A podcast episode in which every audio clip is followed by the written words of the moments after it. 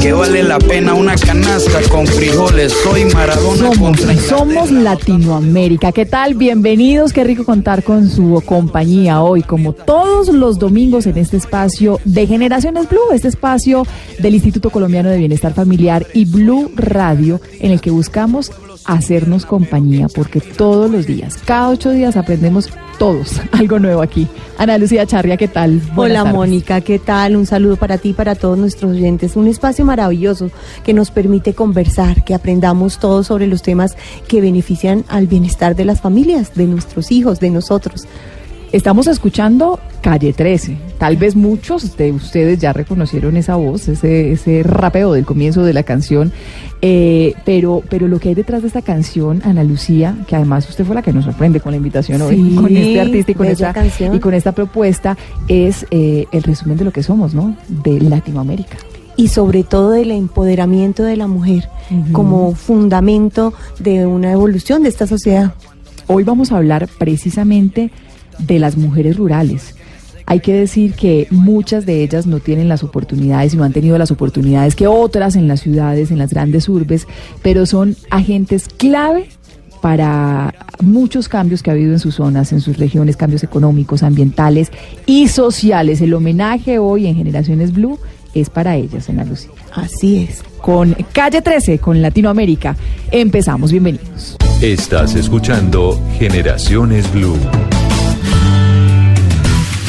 Entramos en materia, les anunciábamos a principio del programa, comienzo del programa, que el tema de hoy es un tema que, eh, en homenaje y reconocimiento a muchas mujeres, Ana Lucía, que a pesar de las dificultades, a pesar de la distancia, a pesar de que no tienen las oportunidades de muchas otras, han logrado superarse, pero además han logrado ser transformadoras de sus regiones, de sus zonas, de sus veredas, y esa transformación nos referimos no solamente en el tema de medio ambiente, que muchas veces lo hacen, o en temas económicos, sino que han logrado cambios sociales, están haciendo patria desde rinconcitos pequeñitos, mujeres invisibles que hoy merecen todos nuestros aplausos. que además a veces no somos, nosotras no somos muy conscientes de eso, pero lo que tú dices, no solo en lo económico, en lo social, pero que además tienen como ese plus de mantener su cultura, que es otra cosa muy importante. Para que hablemos sobre este tema, nos acompaña hoy Natalie Molano, es trabajadora social, especialista en promoción de salud y desarrollo humano, con experiencia en atención de familias y comunidades. Buenos días, Natalie. Buenos días, Ana Lucía, Mónica, Sara. Buenos días. También está con nosotros Sara Milena Villa, es directora de gestionamiento de proyectos de la Fundación Mujer. Bienvenida también, Sara. Muchísimas gracias a ustedes por la invitación. Es un placer para nosotros estar acá. Gracias, gracias por acompañarnos, Natalie. Eh, el trabajo que hacen estas mujeres rurales, mejor dicho, empecemos por el principio. Una mujer rural, nosotros hicimos un contexto de lo que, de lo, del trabajo que ellas tienen, hicimos un, un, pequeño indicio, dimos un pequeño indicio de lo que son estas mujeres rurales, pero lo que significa el trabajo de estas mujeres en el impacto social, que es lo que más nos llama la atención para nuestro país, para las comunidades donde, donde hacen sus trabajos, sus proyectos. Bueno, el impacto de la mujer rural en, en nuestras comunidades es inmenso. Empecemos porque son prácticamente quienes nos, nos, eh, nos proveen las, las despensas que tenemos en casa. Empezando por ahí. Segundo, tienen un, un trabajo de siembra, de cosecha muy fuerte, pero además tienen que, son las encargadas de los hogares, son las encargadas de formar hijos, de formar hermanos eh, y de formar su comunidad. La- Una mujer rural es una mujer madre, cabeza de familia, que está en el campo, que cosecha, que cultiva, que tiene una familia a su cargo y que además tiene un impacto social en su, en su zona. Sí, y que además ahora se están organizando eh, para, para exigir la garantía de sus derechos, para exigirle al Estado también que las visibilice más eh, y tener accesos a, a servicios públicos que hoy en algunos lugares de Colombia, especialmente en la zona rural dispersa, no, no los tienen. Cuando pensamos en mujeres rurales, generalmente pensamos en mujeres un poco eh, oprimidas, sobre todo en tiempos anteriores. Pero ¿cuáles son las características de esas nuevas mujeres rurales? Bueno, las características de estas nuevas mujeres rurales son de empoderamiento, son líderes, son amorosas, eh, tienen empatía con el otro y ellas, eh, digamos que su, su mayor virtud es el amor con el que hacen cada cosa que hacen. Hablemos ahora de la Fundación Mujer Despierta, eh, Sara Milena, que es directora de gestionamiento de proyectos de esta fundación. ¿Qué historias se han encontrado? ¿Qué, qué tipo de transformación se han encontrado ustedes en la, en la fundación a partir de estas historias de estas mujeres, de estas super mujeres? Sí, bueno, se han encontrado muchísimas historias. Tú allá, mejor dicho, allá llega de todo. En cuanto a la mujer rural, vemos los casos donde dejan de ser las amas de casa para convertirse en esas mujeres empoderadas, diseñadoras de nuevas organizaciones y nuevas empresas en una transformación colectiva, donde dejan de ser víctimas y se forman como sobrevivientes. Ujú. Eso es lo que logramos en la fundación y eso es lo que pretendemos cautivar a la mujer tanto rural como cívica, pero principalmente que es la que durante tantos años eh, hemos como estado en esa lucha, que es hacer ver a la mujer rural no solo como la ama de casa, la que lava, la que plancha, la que soila, sino que realmente es esa mujer que tiene mucho por entregar, tiene mucho conocimiento que no se está viendo y eso es lo que realmente queremos hacer ver al mundo. Visibilizar este, este aspecto tan importante. Natalie, eh, ¿son mujeres líderes natas o, o hay una formación que les ha ayudado a potencializar ese trabajo que vienen haciendo eh, de manera invisible pero tan impactante en su zona?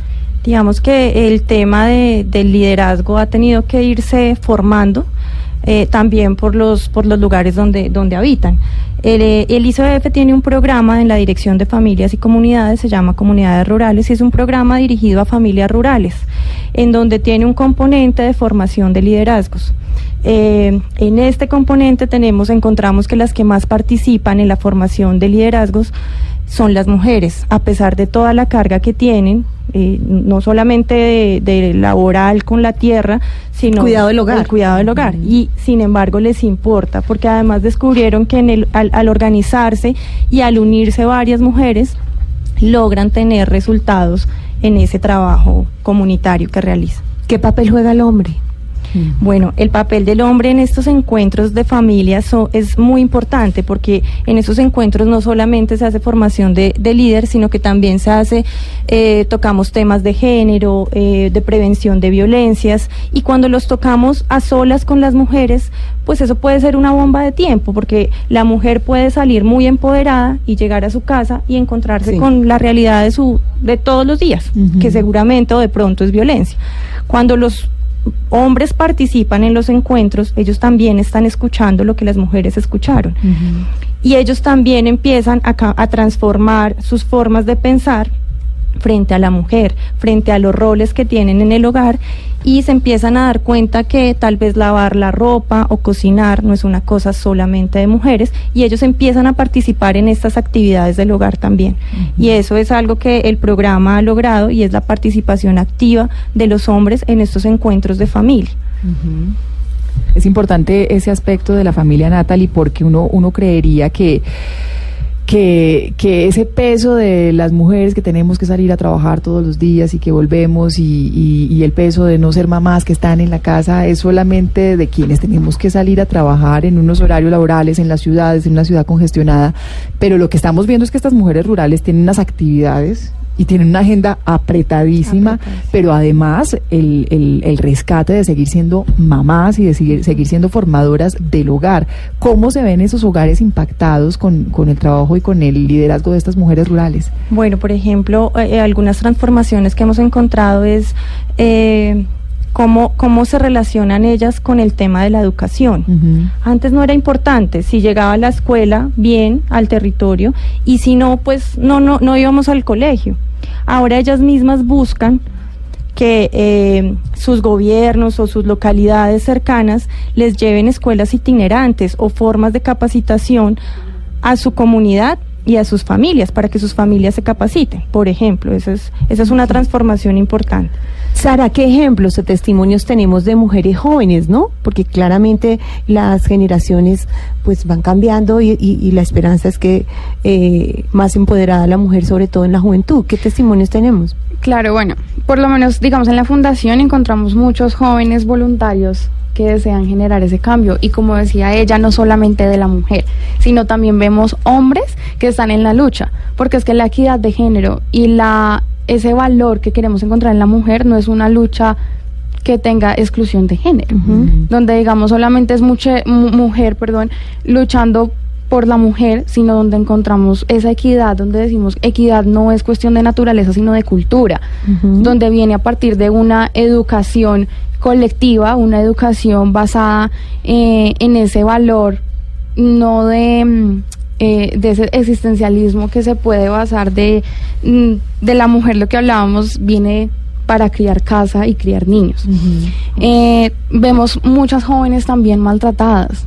También entran casos a nosotros de niñas que son víctimas eh, de agresiones de sus mismas familias eh, y niñas rurales que se crean con ese Mm. pensamiento donde tú vas a ser criada, antes se pensaba, tú vas a ser criada para criar familia. Hoy en día, hasta en la cultura rural, se está criando y emprendiendo a las niñas a decirles, no, tú eres independiente y tú tienes que tener ese valor propio, darte tu amor y tu dignidad. Por lo tanto, tú no tienes que depender de un hombre. Y a partir de toda esta cultura agraria es que ellas empiezan a emprender sus proyectos. Eso también se ha visto en la fundación. Socialmente, nosotros vivimos en una comunidad machista. Sí se ha venido transformando, sí ha venido ocurriendo cambios importantes y las mujeres cada vez vamos ganando territorio y, y mayor territorio en, en- en todos los ámbitos y eso se ha visto pues, pues pues, muy, muy valorado socialmente. Pero definitivamente, eh, Sara, usted nos hace caer en la cuenta de algo. El agro y el campo son especialmente más machistas. La lucha es mayor. Sí, creo que eh, especialmente en este campo, obviamente no hay campo de exclusión. Sí, no es como que te pongo un ejemplo en los chefs eh, no haya exclusión de género. Siempre se va a ver Sí. ese machismo porque yo digo eh, es una lucha inalcanzable, pero en cierta manera no es imposible porque tarde que temprano vamos a lograr eh, que la mujer sea valorada por lo por sus pensamientos y sus conocimientos y no solamente por el rol que viene a cumplir o el rol que se hizo ver desde hace muchos años que venía la mujer por ejemplo como se se pudo leer en el en el Tratado de Napoleón, que era en, en Francia, donde decía que la mujer le tenía que obedecer al hombre. O sea, estaba ligada a ese pensamiento, era el código de Napoleón, el código civil francés.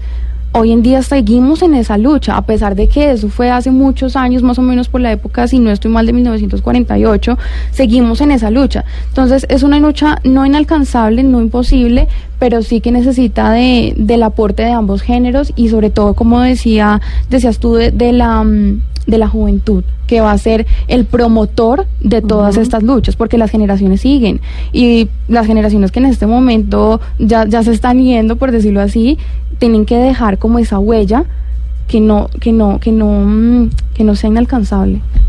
Natalie, ¿qué tropiezos se tienen en estas zonas rurales donde el ICBF hace presencia y trabaja con las mujeres empoderándolas? ¿Cuáles son los principales tropiezos que encuentran?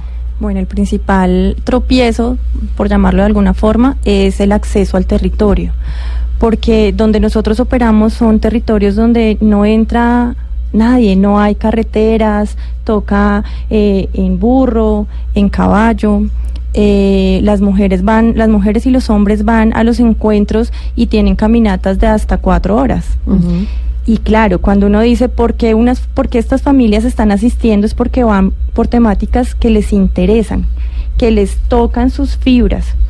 Y allí la lucha eh, se hace, se hace una lucha diferente, por decirlo así. Eh, cuando, cuando un hombre y una mujer en el campo participan de nuestros, de nuestros encuentros y además de tener una información que es importante para su vida familiar, para su vida comunitaria, para la convivencia armónica, eh, se divierten, se ríen.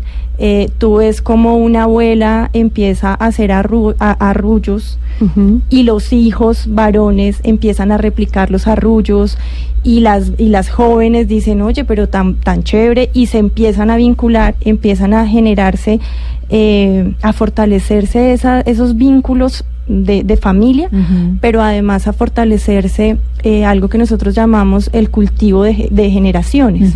Y se empiezan a hacer una transmisión de conocimientos y de saberes que no es, no es impuesta, sino a través de, de esa participación que hacemos, de que yo no había visto a mi abuela sonreír y mi abuela era la, pues la amargada de la casa porque era seria y es la que pone el orden, pero la vi jugando y la vi sonreír y además se sabe unas canciones súper divertidas.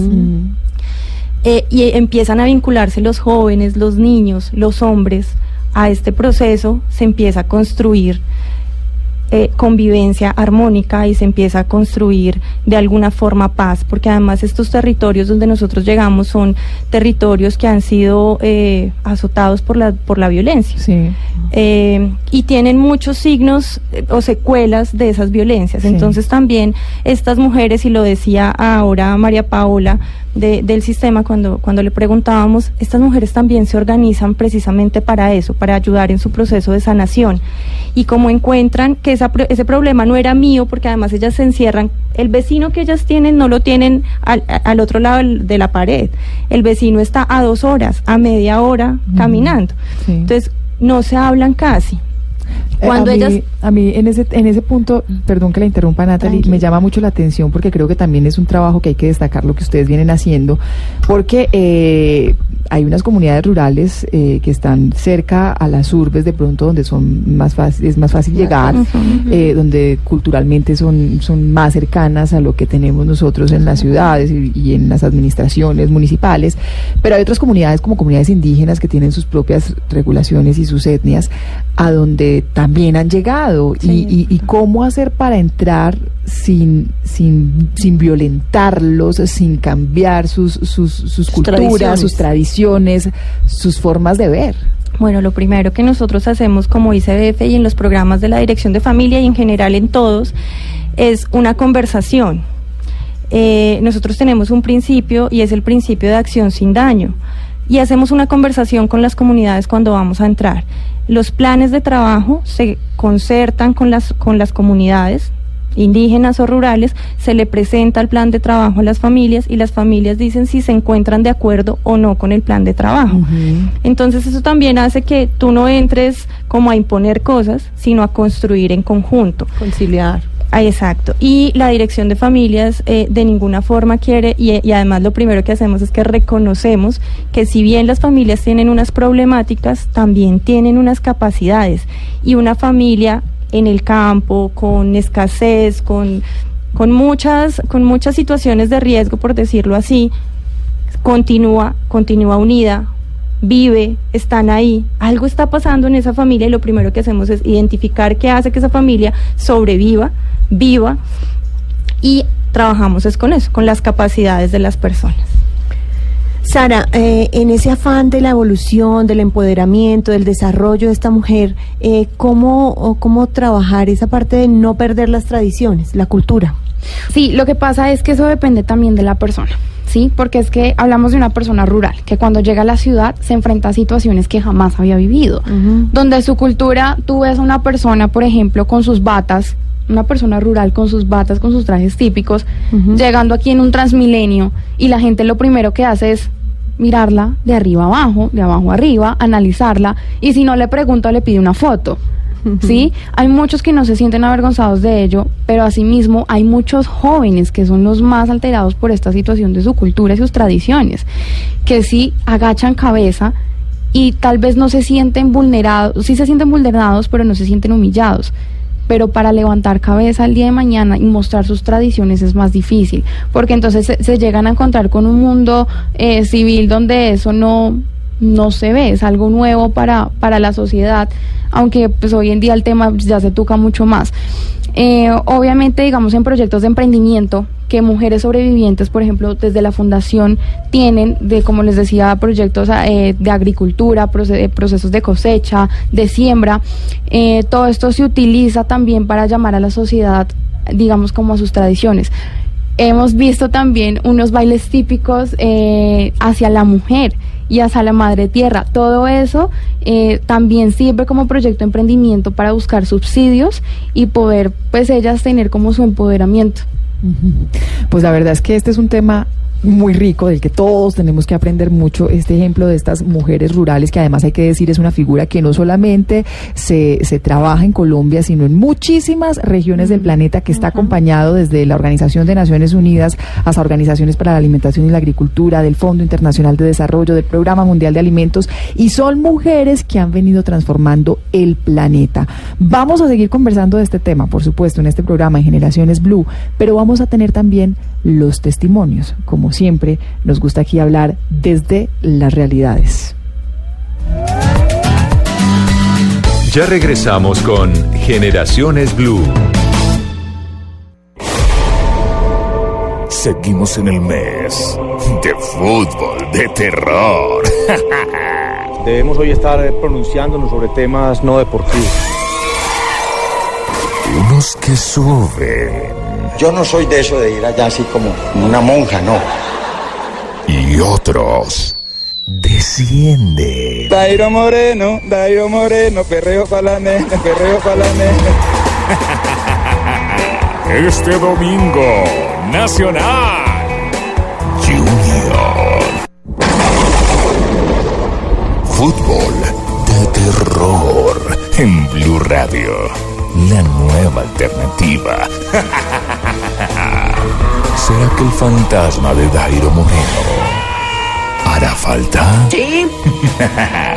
El fútbol es para vivirlo. Y si no, yo no puedo. Continuamos con Generaciones Blue. Y el testimonio de hoy, Ernestina Quinchoa. Ernestina, ¿qué tal? Buenas tardes. Buenas tardes. Ernestina, usted está en San Pedro. San Pedro es corregimiento de Colón en el Putumayo, ¿cierto? Sí. Bueno, está, está lejos, bien lejos. Nosotros estábamos hablando hace algunos minuticos, Ernestina, del trabajo que ustedes están haciendo en las zonas rurales de nuestro país. Si usted tiene que salir de, de San Pedro hacia Colón, ¿cómo hacen? ¿Qué se va? Hay veces uno se va en un mototaxi, Ajá. En los buses. Pues Sí. allá aproximadamente puede demorarse transportándose como a unos cuatro minutos. Cuatro minutos. ¿Y a Mocoa? ¿Cuánto Cuatro. se demora? No, a Mocoa sí, de aquí sí, a Mocoa se puede demorar como cuatro horas. Como cuatro horas desde este corregimiento, desde San Pedro, que es un corregimiento de Colón, a llegar a Mocoa, que es la capital del Putumayo. Ernestina, ¿qué trabajo tiene usted ahí en el corregimiento, en San Pedro? ¿Qué es lo que hace usted en ese día a día por su comunidad? por mi comunidad, de todo lo que hemos aprendido Sí, en la casa, Sí. comunicarles a mis hijos de todo lo que nosotros nos enseñaron en comunidades rurales, de todo lo que cómo se puede trabajar en la comunidad, de dinámicas ujú. y también también nos hablaba como unos trabajo social que también se, se, se le realizó se realizó allá en una cancha deportiva. Me imagino, Ernestina, que, que le ha tocado con, con sus vecinos, así como usted contaba, explicarles un poquito de esa, de esa capacitación que usted ha tenido y que le ha tocado con ellos hacer algunas actividades, algunos proyectos. ¿Tienen proyectos especiales ahí entre la comunidad, entre ustedes, entre los vecinos, la siembra de algún producto o la comercialización de algo? Pues lo que pasa que eh, como para trabajar así es como duro con ellos, ¿no? Porque ellos también tienen sus situaciones de trabajo, entonces es, es difícil. Con ellos ya toca concientizarlos, pero muy despacio para poder ellos atraerlos y seguir en las prácticas que hemos hecho. Y a, a pesar pues que los vecinos también estábamos en ese programa. Ujú. ¿Cuántos, ¿Cuántos de ustedes estaban en ese programa, Ernestina? 40. 40. Bueno, Sí. ¿y ustedes han visto cambios en, en su comunidad, en el corregimiento, después de toda esta formación?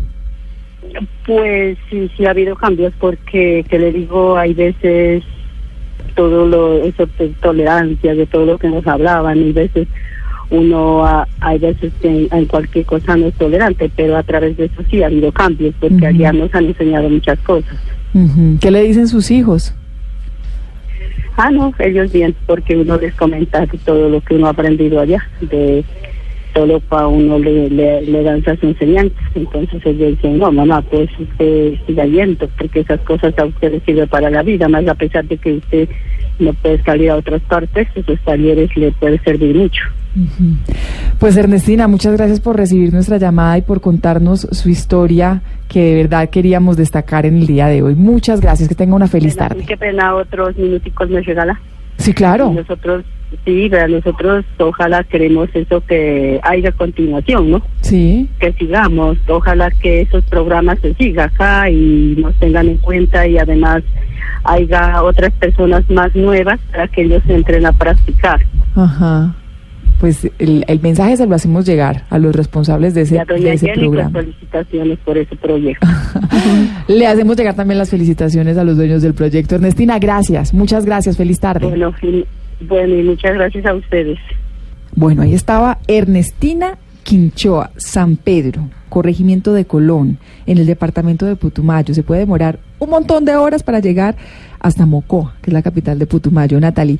Estos, estas historias son las que ustedes encuentran ahí, en esas zonas veredales, a muchas horas de distancia de las capitales, de las urbes, y personas que están recibiendo toda esta formación, y como escuchábamos en, el, en el testimonio de Ernestina, eh, están agradecidas, quieren seguirlo haciendo y ha sido una formación tan importante para, para el cambio de su comunidad que hasta lo mencionó ella. Son menos violentos, o sea, tienen una, una participación y una cohesión social muchísimo más fuerte El y más impacto- fortalecida después de todo ese trabajo. El impacto es en todos los sentidos. Sí, Eh, claro, ella tal vez se queda corta en, en- en expresar lo que sucede ahí en el territorio, pero nos cuenta muchas cosas. El encierro eh, en el que están las comunidades rurales, por lo mismo que tú acabas de mencionar, como son tan dispersos, hay tanta lejanía, están encerradas. Y ella decía, mis hijos me dicen vaya y salga del encierro. Eh, el apoyo de los hijos, que es otra cosa que ella toca ahí, y es Muy importante. ese fortalecimiento familiar. Y, y fíjense que no riñe la juventud con, con una mujer adulta, mayor, sino que por el contrario la están apoyando y le están, le están diciendo vaya, capacítese. Eh, y hablaba también de la tolerancia, lo que tú dices. Putumayo es un territorio que ha sido víctima de violencia Mm, históricamente y que pasan cosas allá terribles que nosotros no alcanzamos a imaginarnos y ellos habitan allá. Mm. Y ella nos estaba contando, somos más tolerantes. A veces los conflictos de, en, el, en el campo es porque se corrió la cerca un centímetro o porque se me pasó de la piedra, del árbol. Y si, y si ella nos está diciendo somos más tolerantes después de este, de este programa, eh, creo que lo estamos haciendo bien. Como dice BF, claramente tenemos un camino también por recorrer, Ujú. eh, pero estamos llegando. Y les llegó el mensaje de ella también, ¿no? Que Sí. sigan con el proyecto. Sí, sí, lo que, no se, también. que no se vayan a ir de allá. Me Sobre- imagino que son un montón de zonas, pero que no se vayan a ir de allá. Sobre todo que verla a esta mujer expresándose en una cultura y en un ambiente en donde la mujer casi siempre está Y silenciosa, son ¿no? muy tímidas para Entonces son hablar muy también. tímidas, pero eh, eh, verla a ella hablando de que sí funciona es bastante gratificante. Pero es que lo que me gusta a mí de haber destacado este testimonio de Ernestina es que esas son nuestras mujeres rurales. Sí. Y ella así en, en, en, en medio de, de, de por temor o porque no está acostumbrada y en medio de sus dificultades para expresar todos los cambios que ha tenido y todo la, la- la- el trabajo que se está haciendo en la comunidad, así es una mujer rural, así es una mujer campesina y ella desde ahí, desde su hogar y desde lo que está haciendo, está transformando Sí. su, su, su comunidad y está transformando la sociedad. Solamente el hecho de decir, espere un momentico, Sí. que se quede el programa otro poquito, ya muestra ese, ese liderazgo y esa, y esa participación tan importante. Sara, ¿quieres aportar algo, acompañarnos en algo de, este, de esta conversación que tuvimos con Ernestina? Sí, bueno, más que todo es como una invitación, eh, sobre todo a entidades y a muchos más jóvenes que se quieran unir a este tipo de proyectos, donde no solamente sea eh, las entidades entes del apoyo a la mujer cívica o rural, sino que realmente se unan más personas a este mismo sentir que si nos toca viajar cuatro horas, ocho horas, pero vamos a estar todos eh, aportando al mañana de estas mujeres rurales que se van a empoderar y que son las que, como decía mm, ella eh, hace un tiempo, hace, hace poco, que son ellas quienes nos llenan la despensa de nuestra casa. Así que por puro agradecimiento deberíamos empezar a ofrendar amor y empezar a ir a esas civilizaciones, a empezar a ir a, a esas partes, así nos gastemos lo que nos gastemos, pero por simple agradecimiento ir y aprender de ellas, porque no solamente es que ellas se empoderen y que ellas aprendan de lo que nosotros podemos darles, sino que ellas también tienen mucho que enseñarnos a nosotros. Natalie, eh, el caso de Ernestina eh, representa lo que muchas mujeres en sus comunidades vienen trabajando a pequeña escala, pero hay que decir que este trabajo de las mujeres rurales también ha significado cambios de políticas, también ha significado eh, participación política de muchas de ellas. El cambio y la transformación es a pequeña, pero también a grande escala. Sí, así es. Y, y la apuesta también es eh, la prevención. Eh, la prevención y, a- y- y tocar temas que, que son importantes. Cuando tú empiezas a construir o aportar para la construcción de sociedad, lo haces desde los ámbitos más pequeños Ujú. y desde ahí empiezas a, tra- hacer transformaciones. Sí. La familia de Ernestina eh, se tocó, eh, se transformó, hoy son más tolerantes, ella misma lo decía, y eso empieza a ser una incidencia, eh, digamos, de un efecto de onda, por decirlo así, y empieza a transformar su comunidad y empiezan también a hacer más, a alzar su voz y a exigir más cosas que hacen falta. ¿Podemos las mujeres urbanas, desde donde nos encontremos, apoyar ese cambio y esa transformación de la mujer rural? Oh, sí. Claro que sí. Lo yo creo que lo primero que las mujeres, y también lo hablo desde el corazón, no solamente de- desde, desde mi profesión, sino también lo hablo del corazón, yo creo que nosotros todos, eh, o la gran mayoría, tenemos orígenes campesinos, más acá en Colombia. Yo vengo de una familia campesina, mi, mi mamá y mis- mi papá también era, eh, fueron de origen campesino, o son de origen camp- campesino, y yo creo que lo primero que hay que hacer es dejar de verlos como extraños o como el otro, sino cuando yo me reflejo en la otra persona, me comunico más fácil, empiezo a conversar más fácil con la otra persona. Si yo lo sigo viendo allá, lejanos, inalcanzables, voy a empezar a hacer barreras Sí. de lenguaje, eh, de acceso también. Y si yo no, si a mí, si a mí no me toca el corazón cuando estoy haciendo una política o un programa desde una entidad privada o pública o un programa de radio, si a ti no te toca el corazón, es muy difícil que esa acción que vayas a, a realizar tenga una incidencia. En ese sentido, Natalie, eh, en, en nuestros hogares, en la formación que le estamos dando a nuestros niños, no tenemos que presentarles el campo como ir un fin de semana a una granja y que vean animales y le den leche a un ternero, zanahoria a un conejo, sino que tenemos que presentarles el campo como una realidad nuestra. Pero además es que Colombia es muy rural, Claro. muy rural. De verdad, las urbes somos las pequeñitas, somos la minoría. Es más, la localidad más grande de Bogotá es la localidad de Sumapaz, que es 100% rural. Y, y- y te vas para atrás en Chapinero y los cerros también son parte de Bogotá y son rurales. ¿Cómo hacer esa transición para que no se convierta en mostrarles al niño la granja y ya, sino, sino Pues- presentarles el campo como tal nuestro? Pues yo creo que también es la participación de, de toda la familia en esos, en esos rescates y en esas prácticas campesinas. Y me voy a este fin de semana, eh, mi mamá hacía envueltos. Qué rico. Y entonces ella compró la mazorca, sacó el amero y, y estábamos todos pendientes de, de esa práctica. Y el amero, todos, come- todos comemos envueltos, Mm. desde la costa hasta abajo en Putumayo, y les van cambiando el nombre dependiendo de la Sí, región. de la zona. Pero todos comemos envuelto. En Colombia sabemos que es un envuelto. Y, eso, y, y nos lo hacían nuestras abuelas. Y mi mamá nos lo hizo este fin de semana. Y ese es el campo. El campo también está acá en, acá en las ciudades. Y el campo no, vuelvo y digo, no es, no es tan distante. Y es participar. No llevemos al niño a una granja a decirle, dele el tetero al ternerito. Sino, siéntate al lado. Si tenemos familia que vive en lo, en lo rural, no. visitémoslas y, y, y mostrémosle a nuestros niños esas cosas lindas que pasan Que allá. divino, que es sales divino. a correr tranquila porque no, no tienes la preocupación de que va a pasar un carro y te va a atropellar el niño.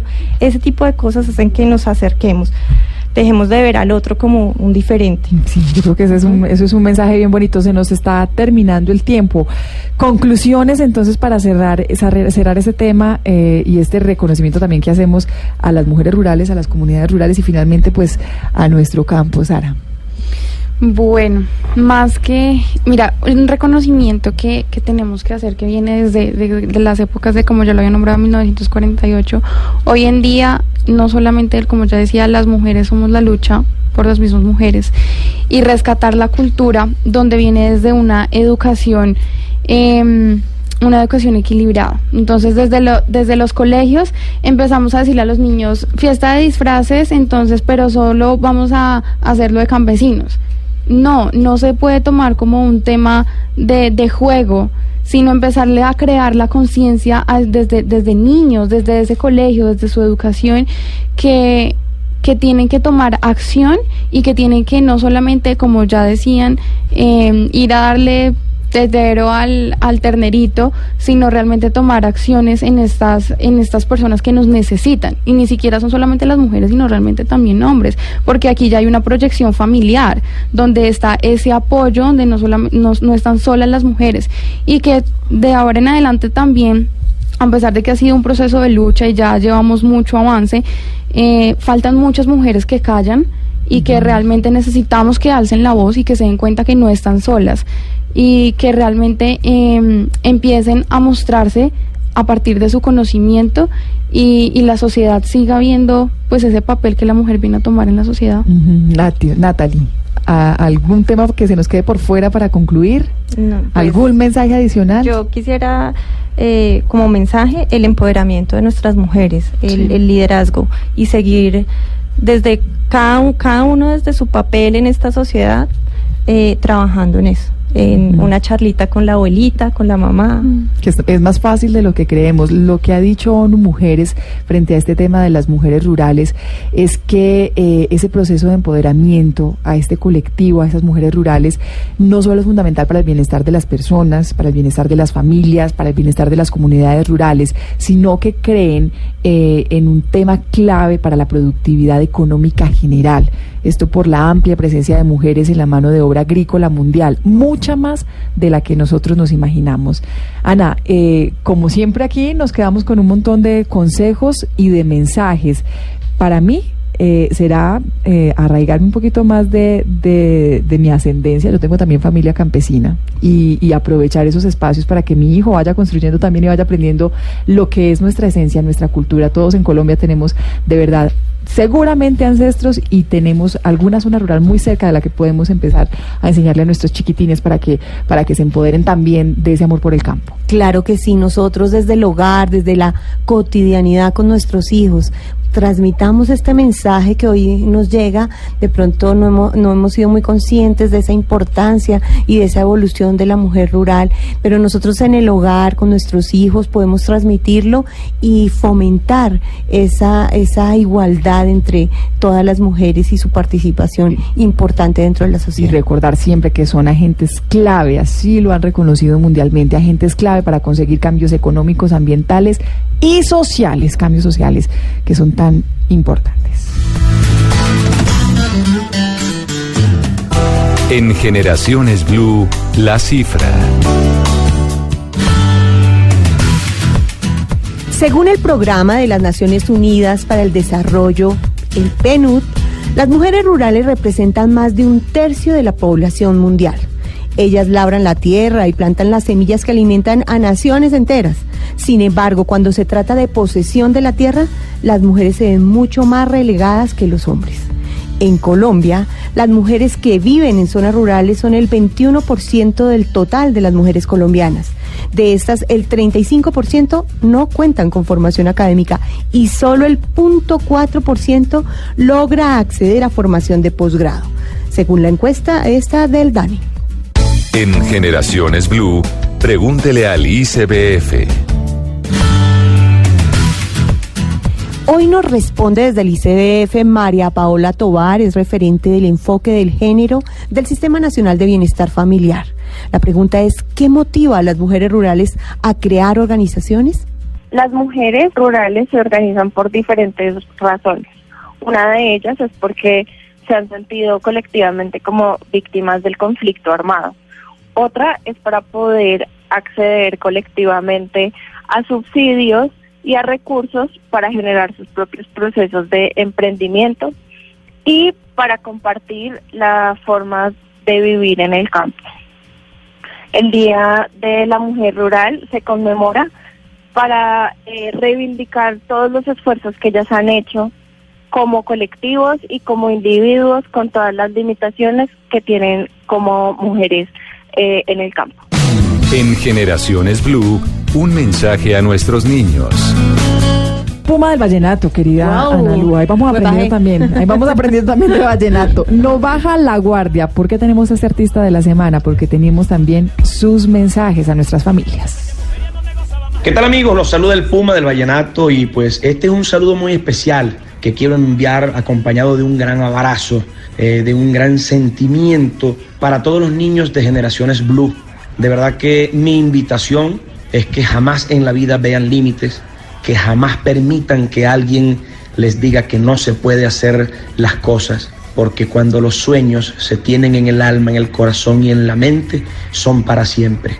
Así que pa'lante muchachos, de verdad de todo corazón, sigan luchando por cada sueño hermoso que tiene su alma. Se los dice el Puma del Vallenato, porque esto se pone bueno, papá. y cómo no con esos mensajes. ¿ah? Sigamos soñando, sigamos soñando y, y- y fomentemos que nuestros hijos también sueñen. Y que esos sueños que vienen del alma se materialicen, no solamente quedarnos ahí soñando. Ustedes gracias por acompañarnos como siempre, como cada ocho días. Nos vemos y nos escuchamos de nuevo en este espacio en Generaciones Blue. Hasta la próxima.